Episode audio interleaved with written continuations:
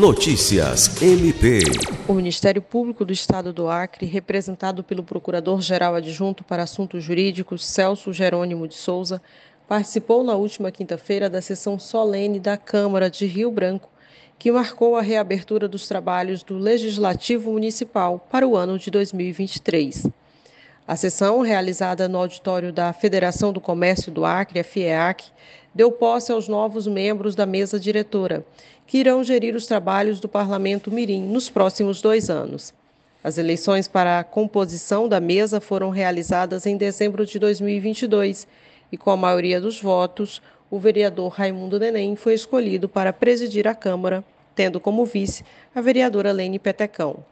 A cerimônia contou ainda com a assinatura dos termos de posse dos vereadores João Marcos Luiz, Elzinha Mendonça e James do Lacem, que substituem os parlamentares Michele Melo, Emerson Jarude e Adailton Cruz, que renunciaram ao cargo na Câmara para assumirem os mandatos de deputados estaduais.